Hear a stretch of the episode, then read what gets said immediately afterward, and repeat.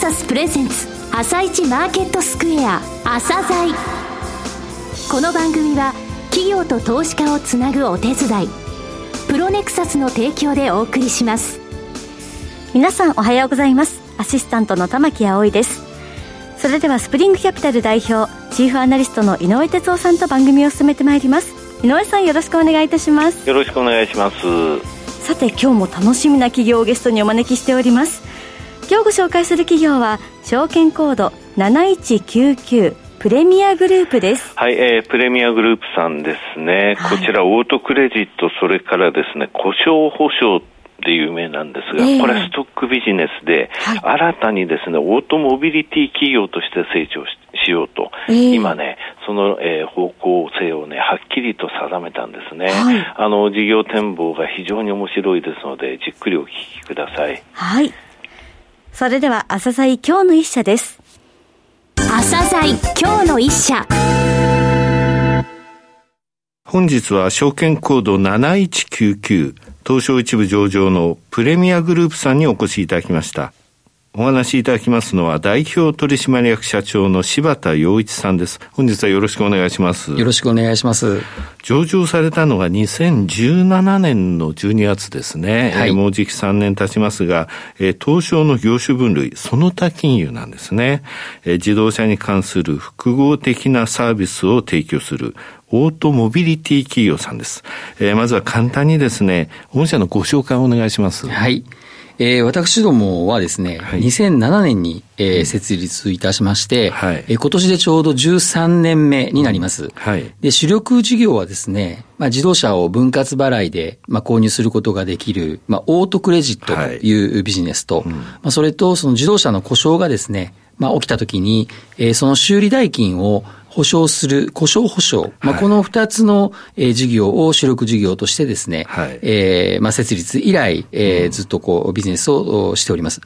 で、現在、あの、国内外で、まあ、15社以上の、まあ、グループ体制にてですね、えー、このような自動車関連のサービスを、まあ、展開しております。はい。で、売上の、まあ、約9割を、まあ、占めます、オートクレジットと故障保証、この2つの事業はですね、はい、えー、まあ、収益を、まあ、しっかりと暗分で、うん、あの、はい、献上してますので、うん、まあ、そういう意味では、あの、ストック型のビジネスのためにですね、まあ、こういうコロナ禍においても、また景気に左右されることなく、まあ、順調に安定的にですね、はい、あの、まあ、収益を、まあ、計上できるというのが、このビジネスのですね、あの、一つの大きな特徴なのかなというふうに思ってっています。はい、まあ、そういった意味では、あの、今期も含めて、はい、まあ、増収増益、増配、まあ、こういうことが、まあ、実施をして、実現をですね、えー、していける、まあ、企業という形になってございます。はい。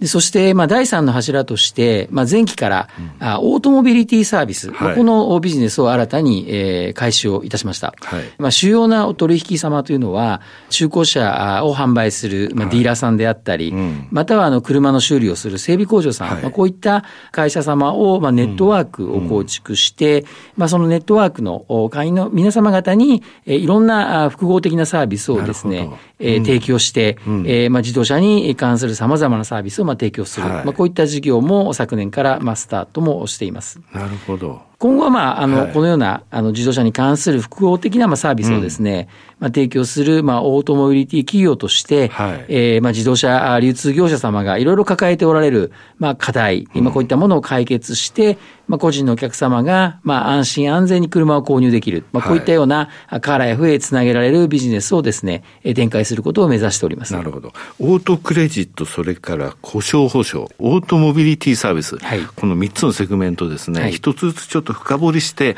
お話しいただけますか？はい、オートクレジット事業に関してなんですけども、まあ、前期の決算においても約売上高の7割を占める、まあ、主力事業になるわけですが、はい。うん。まあ、収益をしっかりとまあ積み上げながら、ねうん、まあ、あの、いわゆるクレジットの期間がありますから、はい、その期間に応じて収益をしっかりと計上してますので、でねはい、まあ、こういった収益の安定性ということを確保できるビジネスであると。いうことと、ね、はい、うん、あのもう一つはやはりあの非常にあの車というのは生活必需品をですね、うん、対象にしているということで、はい、まあ安定的な成長がまあ期待できるという、まあ、考え方をしております。はい、約、あの、我々平均の、えー、ローンの単価というのは大体130万円ぐらいになりますので、はい、まあ、非常に小口化されているということと、うん、あの、まあ、対象はもちろん個人の方が、中心になっていますので、うん、まあ、そういう意味では、債券内容もですね、はい、非常にこう小口分散がされているというところで、はい、まあ、リスクのですね、うん、についても同じくまあ分散がされていると、はい、えー、まあ、万一そのお客様が、はえお支払いがこう滞った場合、実はあの損害保険、えー、会社にですね、この債券の保険をかけておりまして、してね、まあ、それによってリスクをヘッジしています。はい、2番目のあの故障保証、はい、ここの部分ですね、ちょっと保険と勘違いされちゃうことがあるので、ここのところもご説明ください。あのまあ、よくある自動車保険というのは、まあ、これはあくまで、えー、事故をしたときに、ね。車がぶつかって、うん、えー、その車を直すという修理費用の保証、保険になるわけですけども、はい。まあ、我々の故障保証というのは、この名前の通り、うん、えー、例えばあの車が突然エンジンが止まってしまっただとか、はいはい、まあ、こういった故障の場合にですね、はい、まあ、我々の保証に加入していただいていれば、うん、万一その修理が発生したときに、うん、その修理代をまあ我々があの全て補填すると。こういったようなビジネスになってます。はい、中古車の場合は、どうしてもその新車と違って、はい、えー、壊れるんじゃないかと。い。う、まあご心配が非常に多いと思いますので、うん、まあそういうまあお客様の不安というものをですね、はい、えー、まあしっかり払拭するということも含めて、まあこういった商品を我々は開発してご提供させていただいております。まあ故障保証のですね、はい、えー、ビジネスにおける我々のあの全体的なマーケット約70%のシェアを、あ、あの持っておりまして、はい、国内第1位のですね、はい、まあシェアを持っているというような会社になっております。あの、リクルートさん。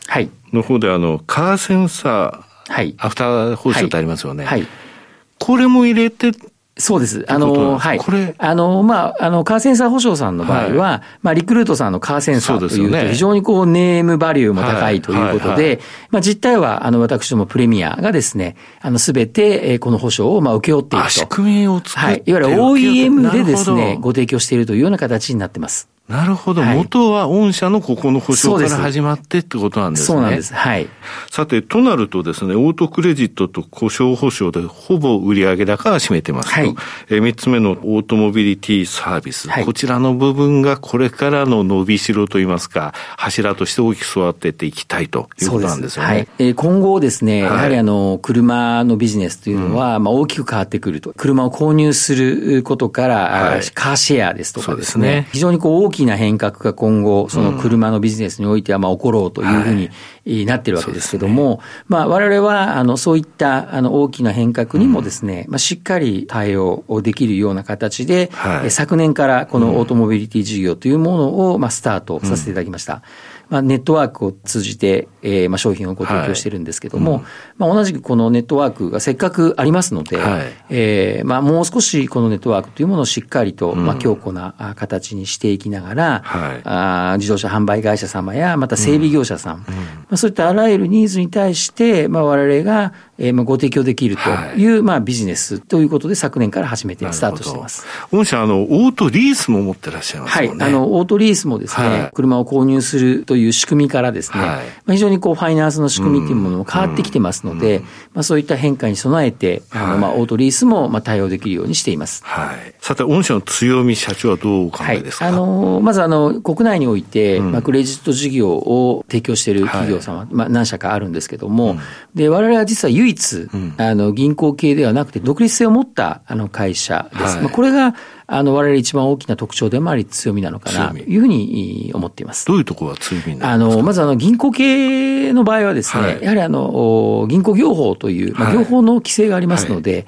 いわゆるいろんなことがこうビジネス展開できないんですね。うん、で、我々は、あの、その縛りがありませんので、はい、例えば、故障保証であったり、はいうん、またオートモビリティのサービス事業であったり、はい、他のクレジット会社さんではご提供できないと。いうところがありますね。銀行法の縛りなんですね。はい、そうなんです。保証保証とか、それは違うでしょうってことになるわけだ。はい、はい整備とかもそうですね。そうです。はい。なるほど。それが一つ目ですね。はい、独立性。はい。二つ目は何でしょうかね？はい、あの、二つ目はですね、うん、我々の創業以来ですね、あの、まあ、自動車、うん、まあ、あと金融、まあ、この二つにですね、はい、まあ、非常にこう特化をして、まあ、ずっとビジネスをやってきたというところから、まあ、非常にあの、専門性が高いと。いうのが非常に特徴的なのかな。なね、自動車についても詳しいぞそうなんです。それから金融についても詳しいぞ。はい。まあ、そういう意味では、まあ、どういった車のどの部分が壊れやすいだとかですね、うん、ビッグデータをですね、はい、我々は持っていますので、まあ、そういった意味では何が適正なのか、うん、あというところというものをやはり判断できるという、非常にあのこうニッチな部分ではあるんですけども、うん、そういう専門性もまあ持っていると。もしや部品とかですね、修理のところで強いぞと、はい、価格の適正とかそういった部分についてもきちんと捉まえることができるということなんですね。あの、まあ、我々実は、ね、えー、グループ内に部品を卸す、部品商の業者も我々実はグループ内に持っておりますし、はいまた、あの、車を解体してですね、うんうん、あの、車、よく部品をこう取り出すような、まあ、そういったあの会社も我々実はグループ内に保有してます。すね、非常に ESG、SDGs の貢献度高い事業だなと思って見ていたんですが、はい、そういったところもこの専門性の高いノウハウから、逆には副次的に出てきたってことですね。そうですね。あの、非常にこう、まあ、中古車自体がやはりあの、こう、何度も使い得るということをご提供できるというところも、まあ、ESG には非常にこう合致してるんじゃないのかなというふうには考えています。最後にですね、やはりもう一つ営業力を持っていまして、まあ、これは、まあ、札幌から福岡まで、え全国に営業拠点を持ってですね、約80名の営業マン配置してます。まあ、そういった意味では、あの、先ほど申し上げたネットワークっていうのは、あの、全国津々浦々にありますので、販売店様、また整備工場様、まあ、こういったところをしっかりと営業が、まあ、サポートできるというような体制にも持っていますし、また非常にあの、まあ、人材育成にも、はい、我々あのかなり力を入れてますので、はい、あの非常にこう離職率もですね、うん、まあ、低く新卒を中心にですね、はい、非常にこう若いあの年齢層で、まあ、構成されている、非常にこう人材にですね、まあ、豊富な企業でもあるというところが、まあ、強みであるかなというふうに思っています。加盟店さんって言いますかね、そのネットワーク構築している大体どれぐらいあるんですか、ね、あの、現状今約2万3000社のですね、あの加盟店様とあのご提供させていただいてます。はい。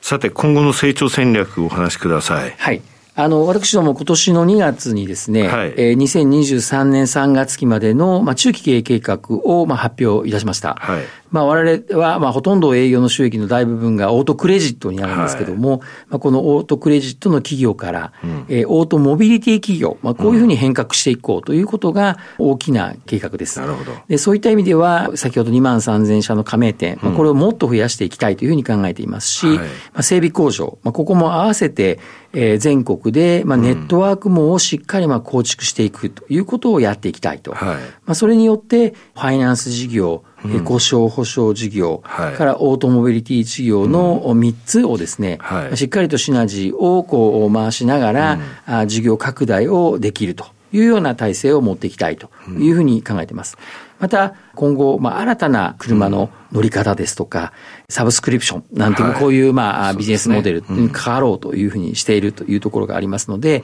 まあ、そういったものに対してもですね、今後はしっかりと対応できるような企業に、こう、成長していこうということで、まあ、毎期、あの、しっかりと増収増益を、まあ、していきたいというふうに考えています。えー、最後になりましたが、リスナーに向けて一言お願いします。えー、最近はですね、あの、少子高齢化ですとか、また生活スタイルの多様化から若者の車離れ、はい、まあこういった形で、まあ車がもう売れないんではないかというふうに言われている、まあそういった時代だというふうによくこう言われがちなんですけども、はい、まあ当社は独自のまあポジションをまあ築き上げ、まあ創業から11年で、まあ当初一部の方へ上場を果たしました。はい、で、ストックビジネスというまあ安定性、まあこれをまあ持ちながら、まあ右肩上がりの成長をですね、えー、まあ創業以来続けてきております。えー、この勢いを止めることなく、オートモビリティ企業としての地位をまあ確立させていきたいというふうに考えておりますので、まあ、ぜひともプレミアグループを今後ともご注目いただければと思います。柴田さん、本日はどうもありがとうございました。ありがとうございました。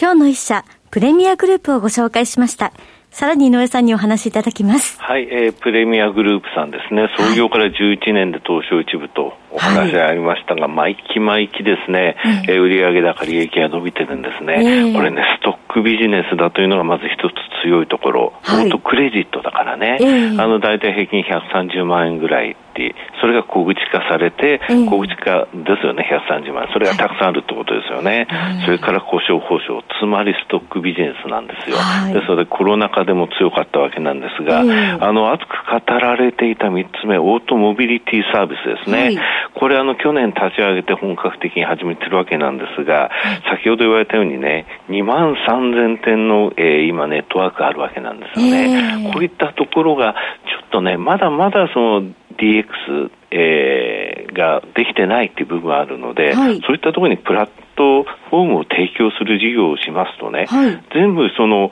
この会社のプラットフォームを使ってシステム的なことができますと、うん、こういう車、こういった部品、こういったのが欲しいとかですね、えー、あと今これこういうので出てるけども、そういうデータベースのところが全部、うん、えますますビッグデータとしてこの会社に入ってくるってことなんですね。はい、あと、オートリースやってるんで、えー、これから車を買わないでもカーシェアリングとか、はい、そういった部分のところでも、この、えー、強みが発揮されるんですよね。強いですね。うん、だ独立性って強いよ。はい、あの、銀行系じゃないから、うん、銀行系の、えー、オートローンの会社って、整備工場とか持てないのよ。番組でも言ったけど、そうね、そういったところも持ててるっていうのは結果的に、えー、車のこういった事業で強いってところですね。なるほど。それでは一旦お知らせです。企業ディスクロージャー IR 実務支援の専門会社プロネクサス。上場企業のおよそ6割2200社をクライアントに持つ。これはアジア証券印刷の時代から信頼と実績を積み重ねてきたからこそ。さらにプロネクサスが目指すのは企業と投資家をつなぎ日本の株式市場を活性化させることです。プロネクサス私たちは個人投資家の皆さんを応援します。井上哲夫。今日のストラテジー。えそれでは井上さん、後半の解説もよろしくお願いいたします。はい、えー、日本は全然ね、えー、動かない状態でですね、テクニカル的に私メルマガに書いてますが、9月の初めから2万3500円っていうのはね、上値目でずっと動かないのよ、はい、アメリカの方落ちてまた上がってきたんですけれども、昨日トランプ大統領が大統領選までは、えー、民主党と新しいね、コロナ対策の協議を行わないってポンって言って、端で売る、はい、売られちゃったと、これ注目点ですよというふうに言ってましたけれども、はい、これね、日本のね、テレビとかでなんでじゃあこの新型コロナの新しい対策が必要なの？なんでそれが時間かかってるとダメなのっていうのは伝わってないんですけども、これね、あの、航空会社のことなの。アメリカの航空会社って10月1日までね、はい、人員削減ストップしてたの。これあの、1回目のそのコロナ対策の支援があったから、はい、で2回目をくれないと、ここで首切りが始まっちゃうんだよね。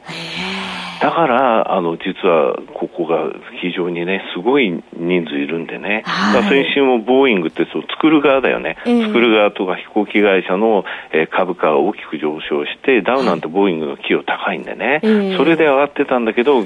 昨日は大きく落ちてるっていうのは、そういったところなんですよ。だからなんでなんでっていう部分、これ実はアメリカの雇用に大きく影響することなんだっていうのでね、実際この協議がどうなるかっていうのはちょっとまあ要注目ですよね。はい、うん、まだね、あの、まあトランプさんも病み上がりだけれども、まあ、討論会含めて、もう少し落ち着きを取り戻す時間かかるね。はい。そうですね。はい。井上さん、本日もありがとうございました。また来週もよろしくお願いいたします。この後は東京市場の寄り付きです。朝鮮この番組は企業と投資家をつなぐお手伝いプロネクサスの提供でお送りしました。